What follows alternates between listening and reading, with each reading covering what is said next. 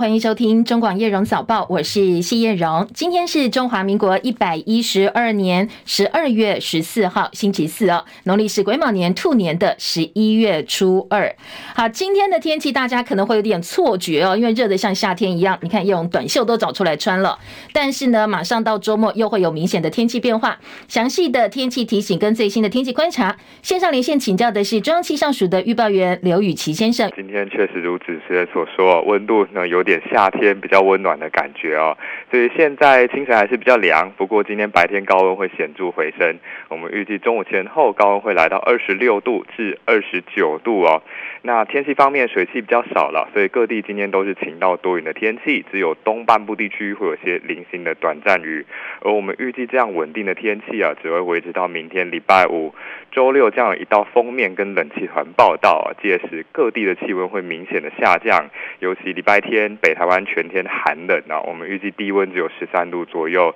其他地方礼拜天的夜间也会比较冷啊，低温可能会下探到十四度。我们提醒大家，周末气温会有很大的转变呢，提醒大家预先准备好保暖的衣物。以上气象资料由中央气象署提供。好，与其这个变天时间点是明天白天还是明天晚上呢？呃，时间点大概会在礼拜六。那北台湾应该一早就会有转雨，而且气温下降了。那中南部的话，可能等到下半天之后，感受也会比较明显。好，谢谢雨琦提醒，也提供给大家参考。所以把握今明两天相对比较晴朗稳定的天气，哎，这个可以好好晒晒太阳哦。但是到了礼拜六。北部跟中南部的变天时间点不太一样，上半天或一大早或者是下半天哦，大家留意一下哦，在天气转变的一个时间点，做好保暖工作。好，再来关心是今天清晨国际关注重点，美国联准会今天公布最新的利率决策，连三动，而且暗示明年至少要降息三次。戚海伦的报道。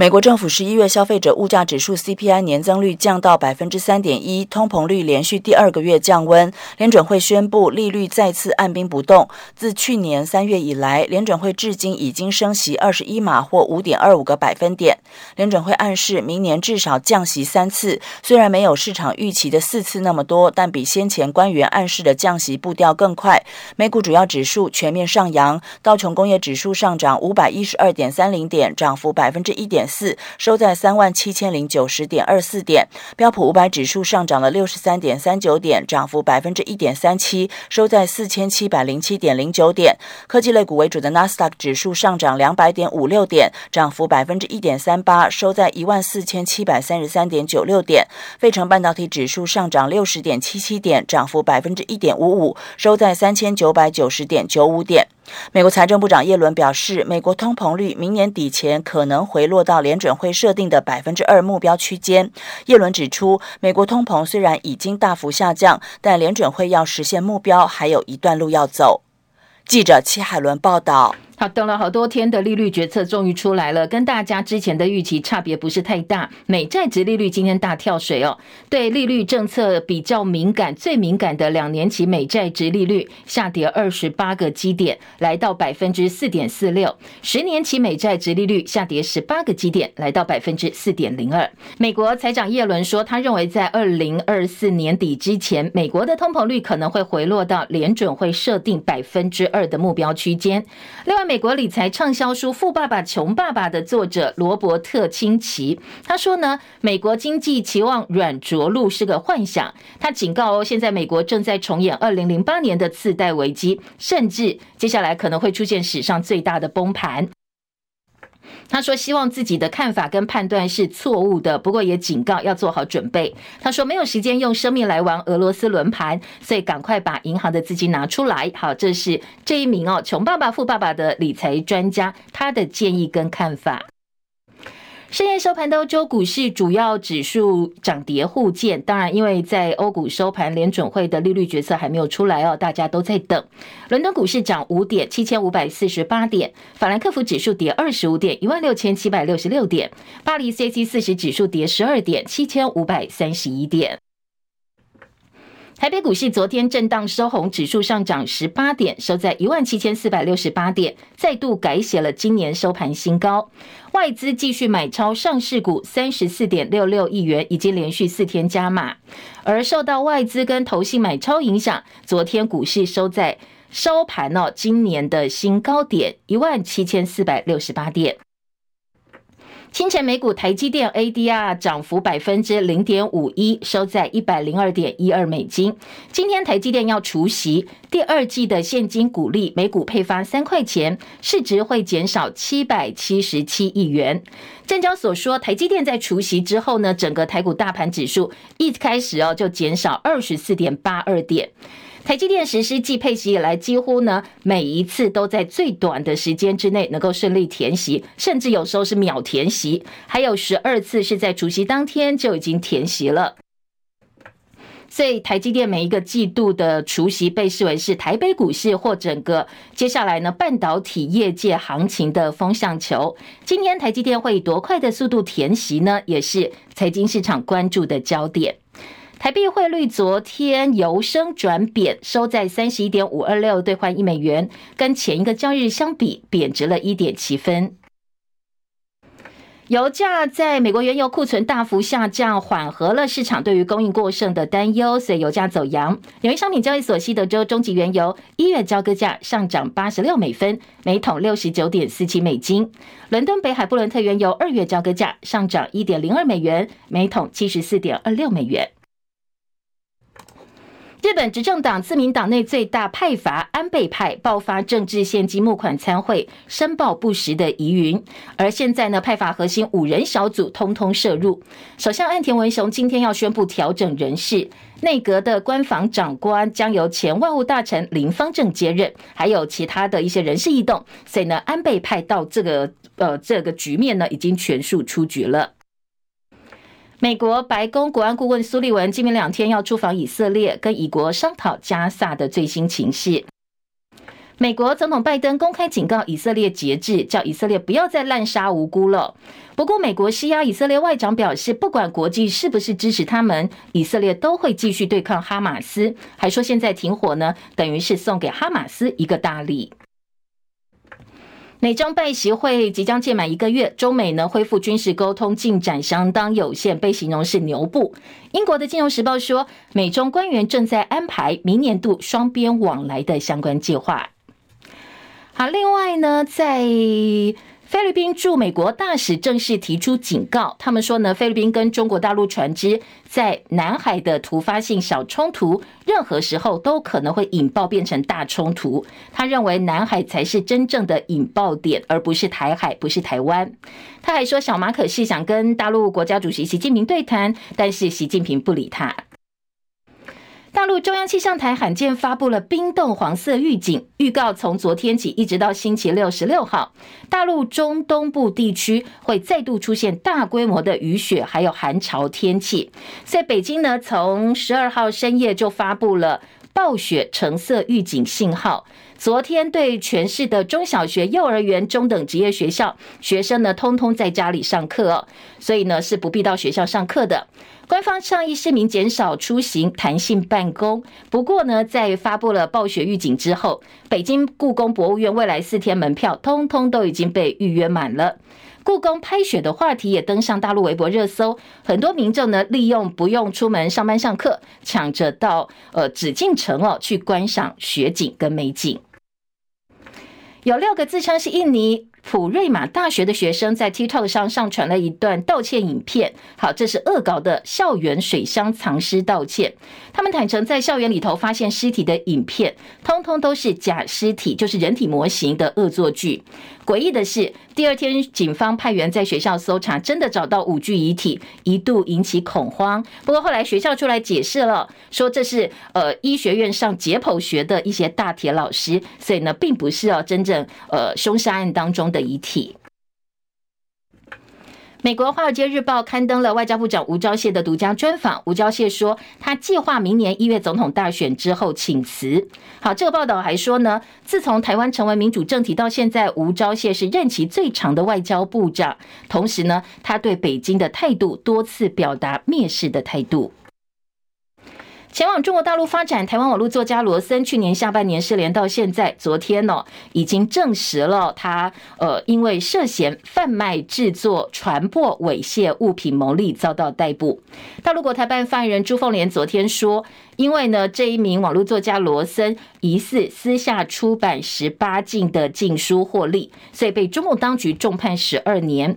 另外，关于艺人五月天还有这个杨丞琳哦，在大陆演唱会的一些风波，昨天朱凤莲也做了回应。针对台湾乐坛五月天被指在大陆演唱会疑似假唱，朱凤莲说，现在五月天的事件正在核实调查当中。而杨丞琳呢，在演唱会上说河南人爱骗人，结果挨轰了。昨天朱凤莲表示，希望演艺人员能够自觉弘扬行风艺术以及良好的社会风气。好，继续焦点转回国内的大选话题。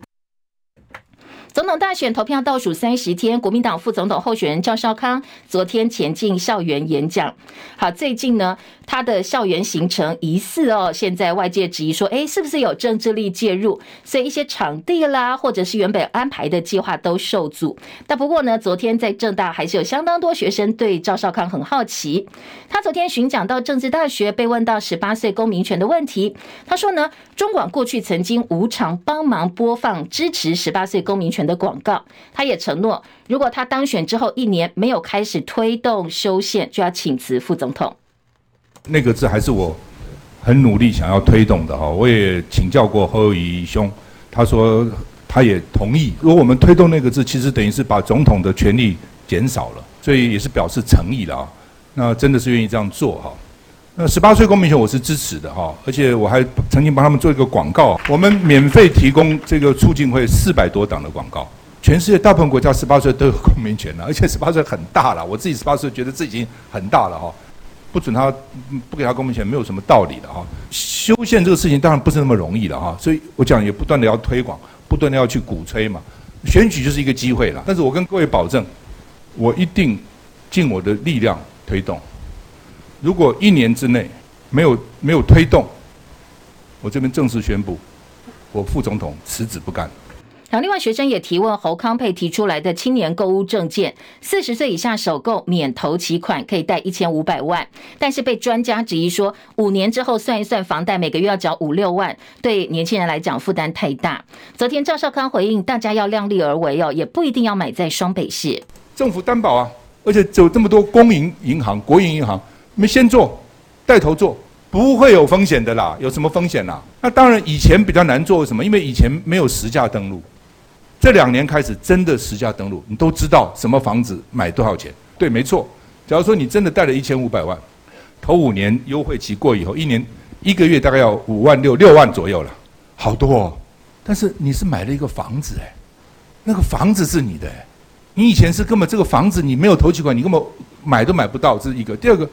假如我量力而为嘛，如果我没有那么多钱，我不要买一千五的嘛，我买一千二的可不可以？我买一千的也可以啊。大概除了双北了啊，双北房价高，那也许我就不需要买那么高的嘛。好，另外学生也提问：大陆对台湾统战，大陆邀请我们基层村里长访问中国大陆进行认知作战。张少康说：台湾不应该怕大陆，我们应该要对自己有信心，积极采取让大陆来看到台湾的优点。大陆人认为应该在大陆实施台湾的制度。好，我们应该有这样的一个信心才行。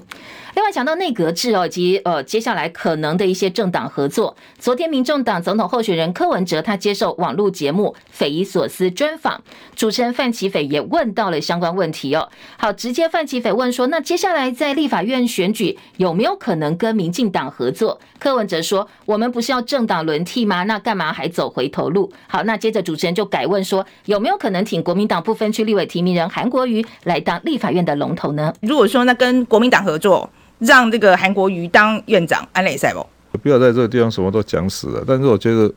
就目前的氛围，它是要个一个政党轮替嘛。啊，不然 不然不然这不然这场选举你想干什么？联合政府还是一个理想嘛，因为至少内阁制的精神，哎，大家听一听，好像没什么反对。联合政府大家听一听，哎，好像也可以。那选举前两个政党领袖可以坐下来谈，哎，这是个进步啊。不要幻想一天改变这个国家，所以我想有时候凡事正面点的态度会会好一点。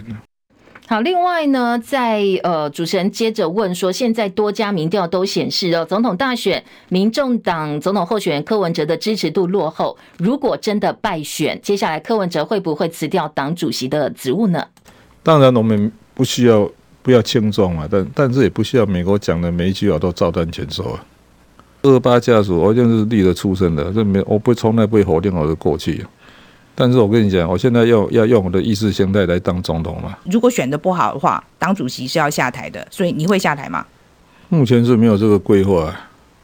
一个成年成立四年的党，你希望他多厉害？我知道哦，新党、亲民党、台联、时代力量都是这样挂掉的。但是我跟你讲，为什么我对台湾民众党有信心？因为到现在为止，台湾民众党是慢慢上来的，其他四个党都成立那天最强，那掉下去，只有我们是慢慢爬上来。我常常说，我们要把自己弄得像耶稣会一样。耶稣会是全世界第一家跨国公司，你知道？总统大选倒数一个月，民众党副总统候选人吴欣盈呢，昨天晚上在士林街头开讲。好，他用国台英语三种语言跟支持者互动，而现场包括黄珊珊跟黄国昌，炮口则对准了民进党总统候选人赖清德，说过去当行政院长的时候承诺要解决五缺问题，但是现在呢，五缺依旧存在。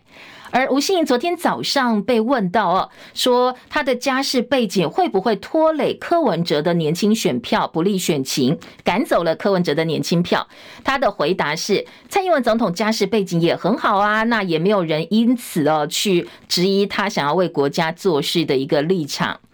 好，另外赖清德的部分呢，昨天他是接受电视专访，他说侯友谊选择赵少康当副手，韩国瑜当立法院长，就代表接下来已经没有本土蓝，只有战斗蓝了。我们一定要赢得这场选举，所以我有绝对的把握。当然，因为他是总统大选，肩负的责任最重，所以当然挑战也最大。侯友宜选择了赵少康当副总统候选人，嗯，嗯也选择了韩国瑜当立法院院长。那换句话说，国民党内在这一次的选举里面，再也没有本土蓝，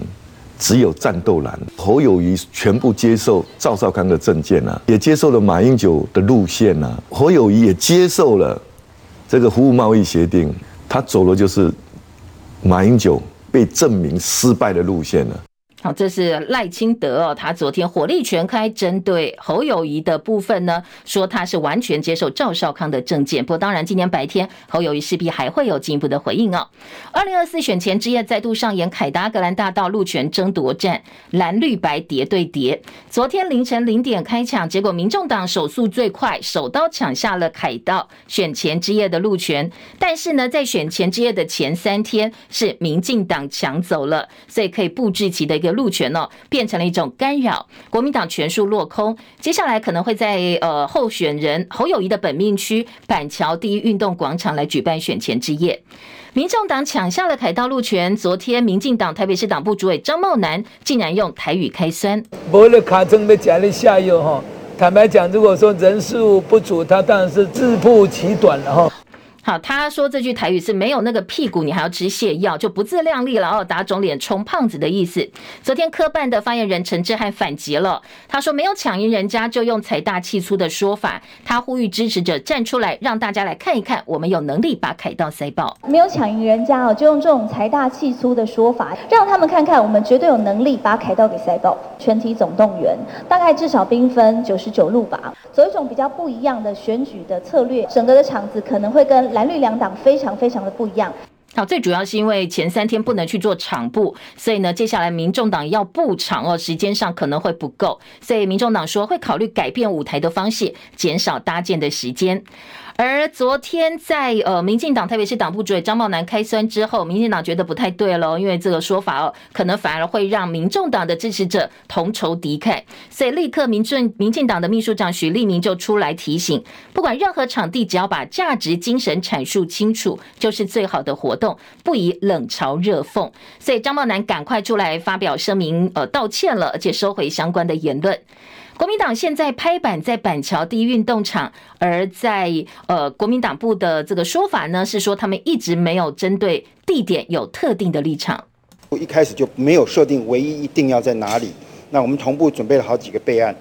好，这是国民党昨天的说法哦。最近传出有很多国人被监控，还发现有人在暗网上高价兜售情治机关的侦控数据，企图影响选情。国民党立委赖士葆昨天说，负责指定假讯息的第三方单位，到很多呢都是隶属民进党团总召柯建铭的侧翼。国安局长蔡明彦说，从今年到现在，国安局已经通报将近七百件的假讯息了。所以呢，有必要查处，司法机关也会展开侦办。张伯仲的报道，民众党立委邱成远提到，大选前就传出有数千名国人遭到情治单位监控，而且在所谓的暗网，还有人高价出售情治机关的侦控数据，企图以抹黑手段来影响选情。国民党立委赖士葆也不满情治单位经常推说案件经交给高检署之后就没有下文，却已经造成社会上寒蝉效应。此时，民进党总召柯建铭意图打圆场，但赖世宝锲而不舍把矛头对准柯建铭。我觉得现在假讯息出来认定，外面有一些什么第三方来认定，那很多人都知道，有些第三方都是老柯的车意在在认定。我没有车意，我叫执行部队而已。认定那个里面的人都是绿的啊。这里面应该就大家公信力有问题，但是国安局认定大家没有话讲。对此，国安局长蔡明彦答询时强调，有关暗网兜售情资部分，最高检已经针对个案进行侦办，国安单位不适合对此评论。对于司法侦办过程和结果都予以尊重，有需要也会全力协助配合。此外，针对假讯息的查处，他提出只要符合恶假害的要件，就会通报政院相关部会进行及时澄清。他说：“从今年至今，国安局已经通报近七百件假讯息，有必要查处者，司法机关也会展开侦办。”中广记者张博仲台北报道。好，中华职棒台钢雄鹰日前在扩编选秀会当中选进了四名投手、一名野手，用拼图的形式逐一将指名的选手拼上队徽。现在三十岁好手大王王柏融也确定加盟了，迎来第六块拼图。昨天下午台钢雄鹰开了记者会，王柏融正式披上九号战袍，合约内容也曝光了，双方签下三年总值三千六百万的合约，包括固定薪资还有激励奖金等等，但是月薪呢就没有讲清楚了。而现在呢，台钢雄鹰八月启动的交易案，跟乐天桃园球团达成协议，用选秀状元林子伟交易获得包括王义正、汪伟军、蓝银伦三位选手，而且针对王柏荣契约权的转让达成协议。好，昨天有一场记者会。台皮永丰云豹副领队陈奇文昨天深夜在脸书发文说，NBA 球星表弟卡森斯要加入。好，这篇文章很快就被拿掉了，但是呢，已经来不及了，因为网络上反走过必留下痕迹，已经有很多网友截图而且转传了，引起球迷高度关注。三十三岁卡森斯在 NBA 征战了十一个赛季，四度入选明星队，两度入选年度第二队，被看好是联盟里头的顶尖中锋。不过后来他受伤了，包括阿里阿基里斯腱，还有十字韧带撕裂等等相当严重的伤。所以去年他短暂跟金块签约之后，就到波多黎各联赛以及中国大陆发展。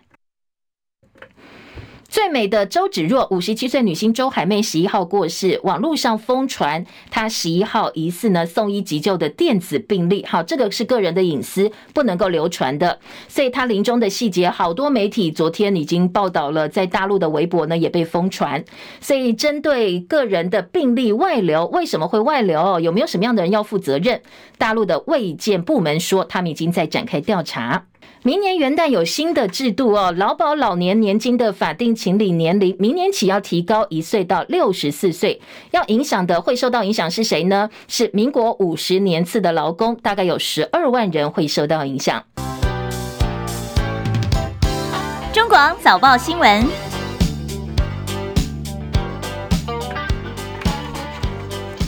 今天头版头条的新闻焦点，好，总统大选现在跟立委选举投票倒数三十天了，所以在每天的晚上，各个阵营的候选人都会把握机会来做最后冲刺，可能是呃跑场子啦，或者是接受媒体专访、自己开直播等等，所以晚上都有很多新的呃表态啦，或者是一些访问的内容出来。我们在前半段新闻都会补充给大家，那后半段新闻就来呃了解一下昨天白天这些候选人在不同的地方。有哪些政策的说明啦，或者是一些呃这个言语方面的一些攻防，所以呢，今天在内页的呃政治焦点仍然是锁定在大选话题。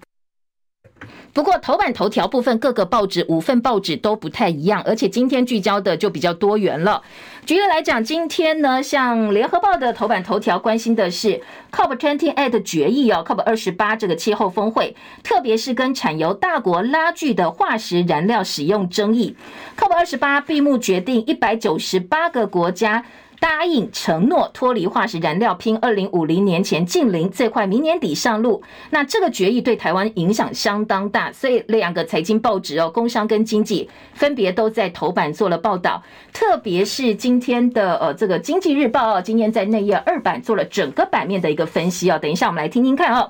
好，另外呃在下半版面呢，今天联合报关心的是台铁的一个安全问题。中国时报头版头条则是来关心 NCC 的扩权，当然这个切入点呢，又要提到过去，呃，这个 NCC 把中天新闻台给关掉了。今天中国时报质疑说，你关中天新闻台，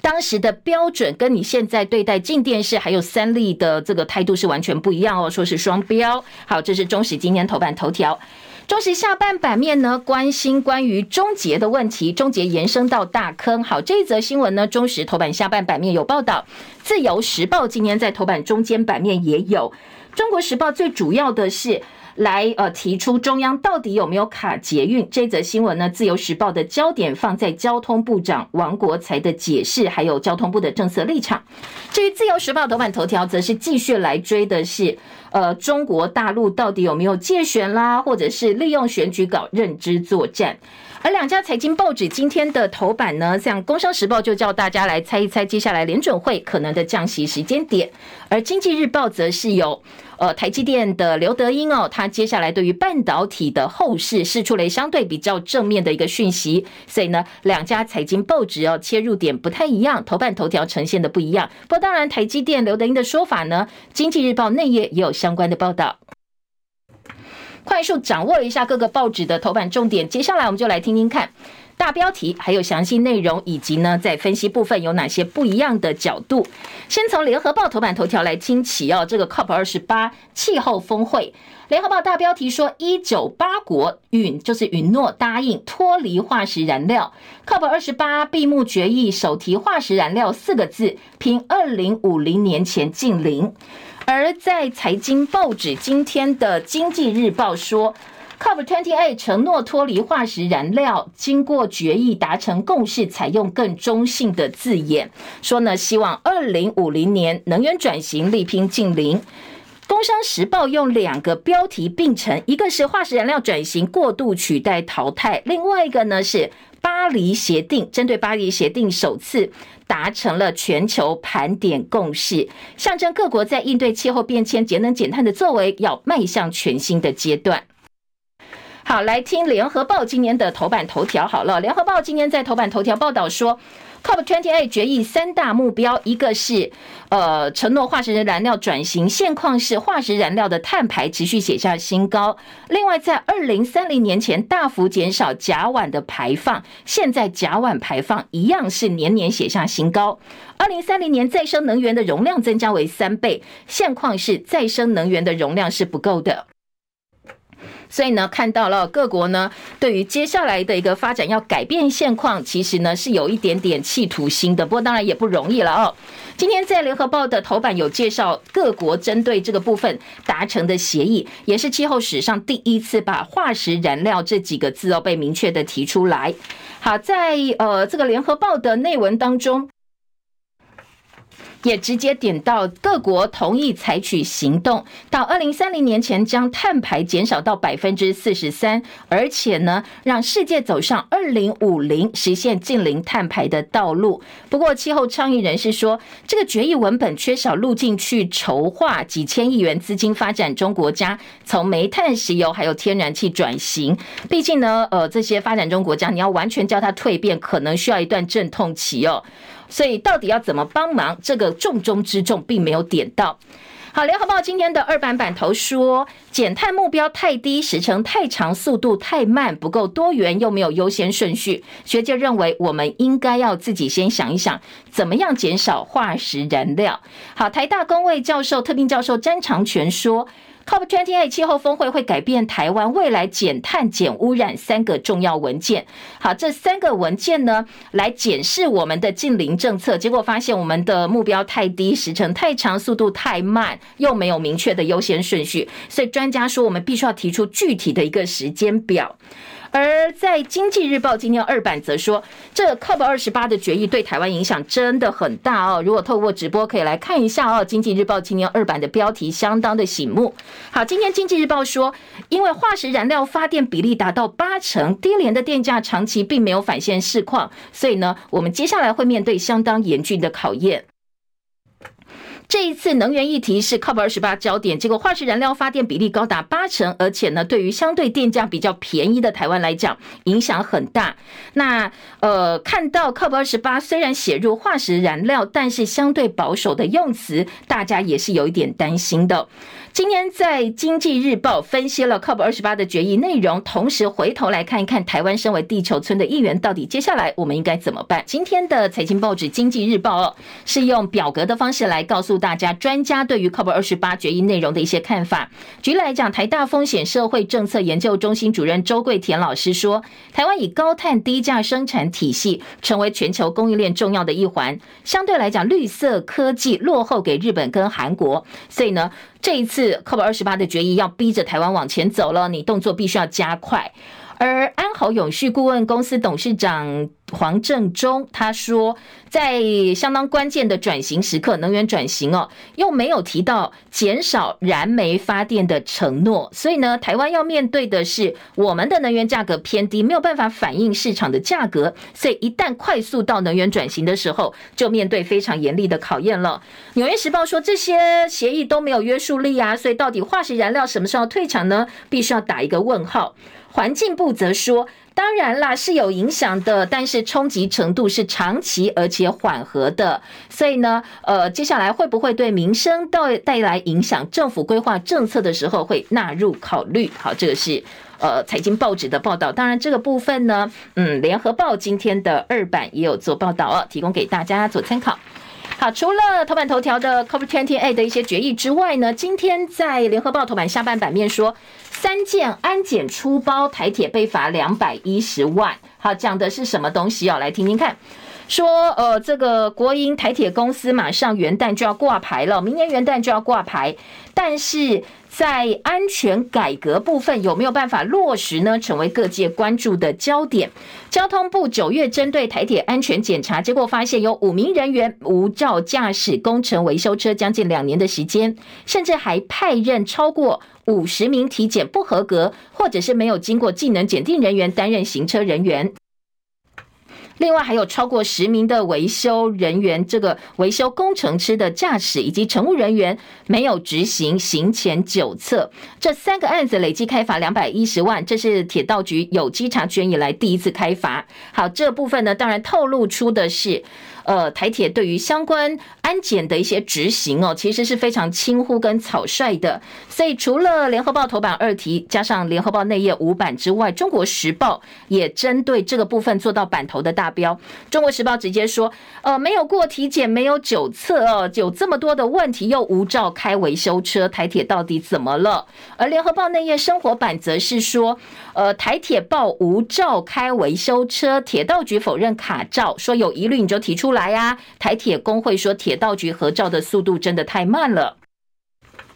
今天在联合报内页说，台铁员工私下表示，台铁长期管理松散，面对人力短缺呢，只好用借用的方式请调人员。逢甲的老师周慧瑜说：“台铁违规情势是缩影，台湾整体长期漠视营运安全，让人非常的担心。看得出来哦，台铁长期管理松散，特别是现在公司化在即，人力大幅流失，所以很多主管睁一只眼闭一只眼啊，能够做事情就好了，到底有没有照随便了哦？有没有体检没关系，没人知道就好。”所以呢，甚至哦说，呃，驾驶执照核发是铁道局管理嘛，哦，结果审核标准跟过去一样，但是审核的速度牛步化，有些一拖就拖半年，涉嫌卡照。好，这是工会方面的说法哦。另外也推测，铁道局当前查核人力没有办法立刻上手，所以呢就摸石头过河了。联合报批评说，这是侥幸轻忽公司化，恐怕再蒙上阴影。台铁尽管有在改革当中，但是呢，整个监察机制、监理稽查像照妖镜一样，把台铁的问题都点出来了。好，这么多问题显示说台铁你换汤不换药，所以国营台铁公司恐怕哦，接下来要赢回大家的信心没有这么简单哦，再度蒙上一层阴影。好，这是联联合报哦头版内页关注的焦点。再来听的是自由时报今天头版头条说，中国大搞认知战，今年假讯息将近七百件。恶就是呃厌恶哦，这个讨厌恶人坏事这个恶字，二假害，国安局立刻查处。好，今天自由时报关注的是二零二四的总统大选的假讯息，说现在呢，中国以假讯息混乱民心，结合台湾部分媒体传播错误的假讯息，大做认知作战。说呢，现在国安局已经通报七百件假讯息给行政院，而且呢，社群媒呃社群媒体的检举。已经下架几千个有问题的账号，必要的时候会移送司法机关侦办。好，今天的自由时报把国安局的查处进度放在头版头条，中间版面是王国材建议行政院一次核定两端延伸，终结延伸到大坑跟彰化两阶段进行。好，这则新闻中国时报也有。呃，自由时报的重点放在台中捷运绿线向北延伸到大坑，往南延伸到彰化。现在可行性研究送到行政院，还没有完成审核。交通部长王国材昨天跟立法院交通委员会的委员到台中大坑现场去做场勘。他说，因为彰东都市计划没定，造成彰化有两个地方车站跟路线无法确定，所以他建议行政院一次核定两端延伸。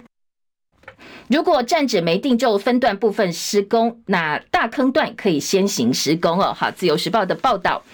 而在中国时报呢，今天报道这一则新闻，就说地方传中央要卡捷运哦，所以呢，昨天在现场，包括国民党立委杨琼英跟台中市的副市长王玉敏都到现场去关心，来表达台中市府的立场。不过当然了，现场跟民进党立委何新纯有发生肢体碰撞，场面相当火爆，所以最后才有呃自由时报今天头版中间版面的这个结论。王国材说，好，接下来我们可行性评估呢，来踩踩看是不是分段施工，而且两端延。生，这是自由跟中国时报的报道。好，另外呢，今年自由头版还有一则新闻是无卡贷款老鼠会骗了一百三十九名大学生捞千万，只赔一万块，起诉三人，求主重刑。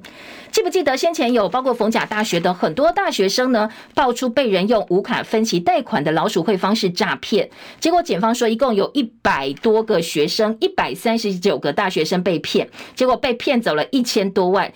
呃，没想到最后呢，这个林姓男子只肯赔一万，检方说他实在太没有诚意了，所以呢，将三人起诉，求处重刑。好，自由时报、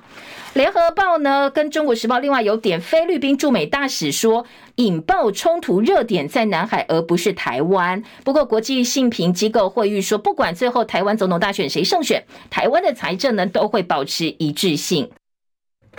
说这个政策的。不确定性应该是哦，大家可以不必太担心的。一度如果是在野获胜的话，今年中时说，惠誉认为会对于接下来两岸的紧张情势有所缓解。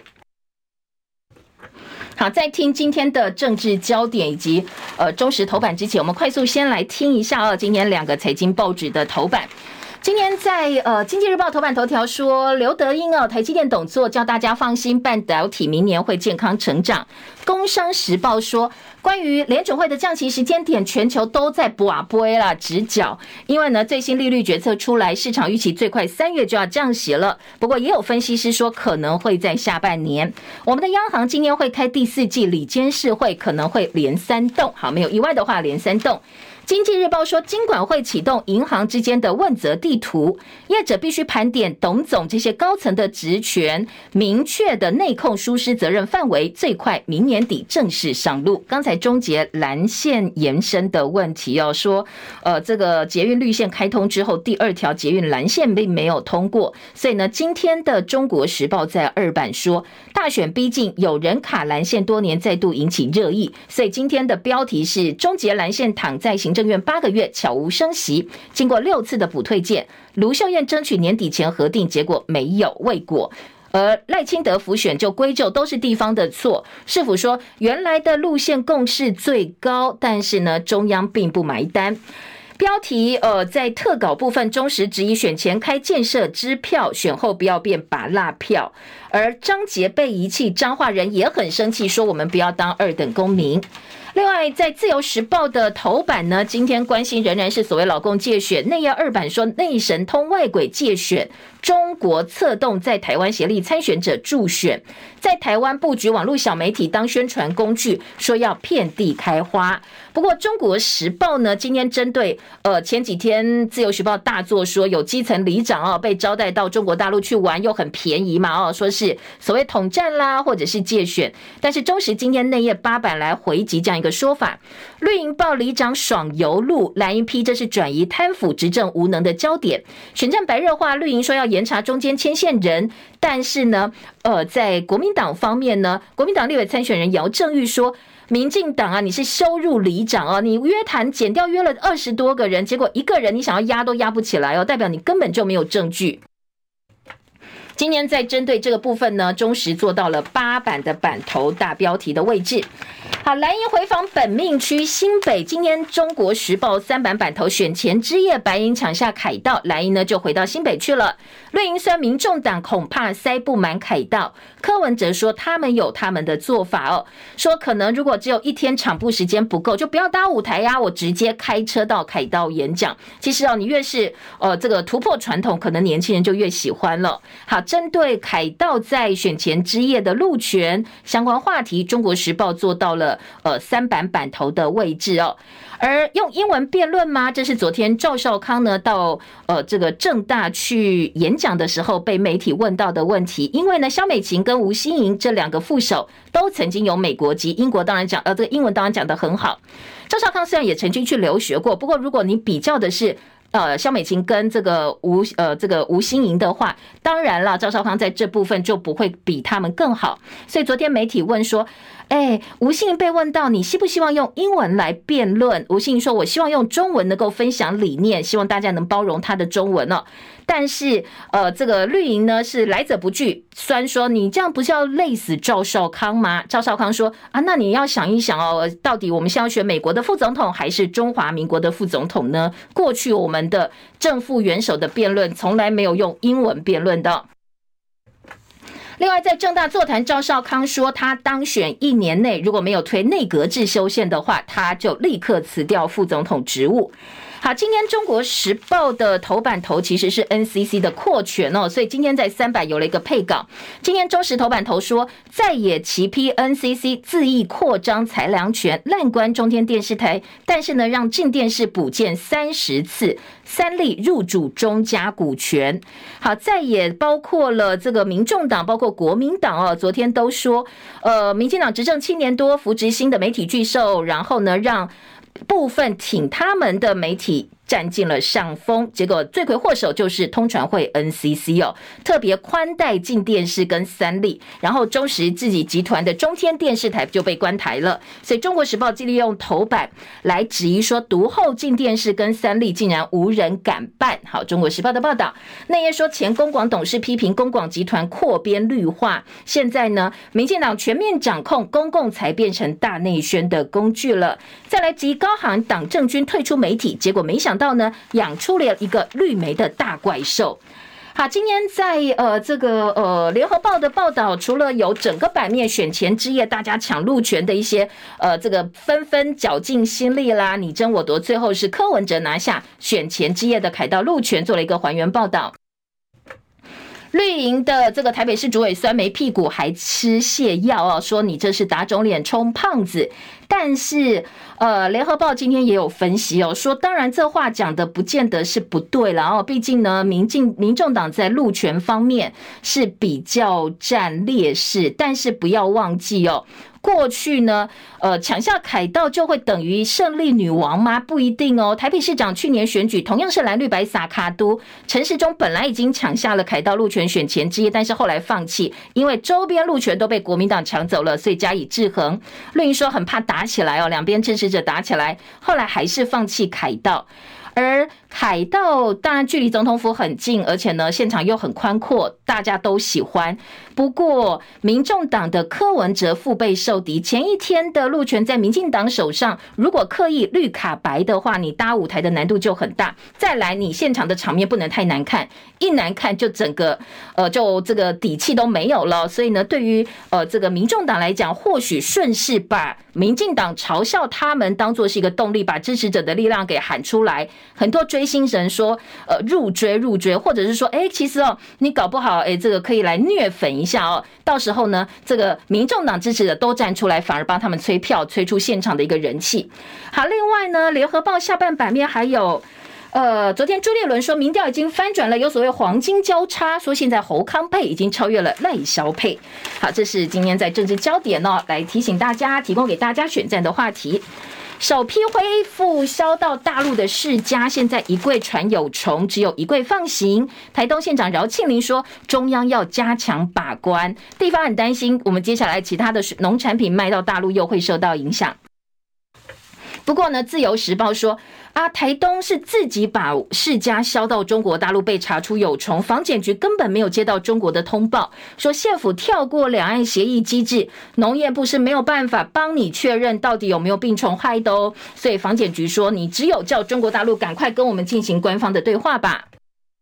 家庭的二手烟铺路率增加将近三成，所以公共场所大部分禁烟，现在很多都转到家里附近阳台去抽哦。结果没想到，对于家里孩子影响更大哦。好，这个是婴儿猝死症的人呢，还有风险明显增加。联合报今天社会版有一个疑似不堪照护压力，儿子杀了母亲之后自残的消息。台南的人伦悲剧，他杀死母亲之后传讯息说：“我的妈妈不痛了。”相当令人心酸心疼的这一起个案呢，联合报社会版的版头。今天叶荣早报进行到这边，谢谢大家收看收听，也祝福您美好身心。今明两天天气相对是回暖，可以把握一下，好好晒太阳，因为到礼拜六就要大幅变天了，要降温，而且幅度蛮大的哦。留意最新的天气变化哦。我是谢艳荣，明天早上七点钟同时间再会，拜拜喽。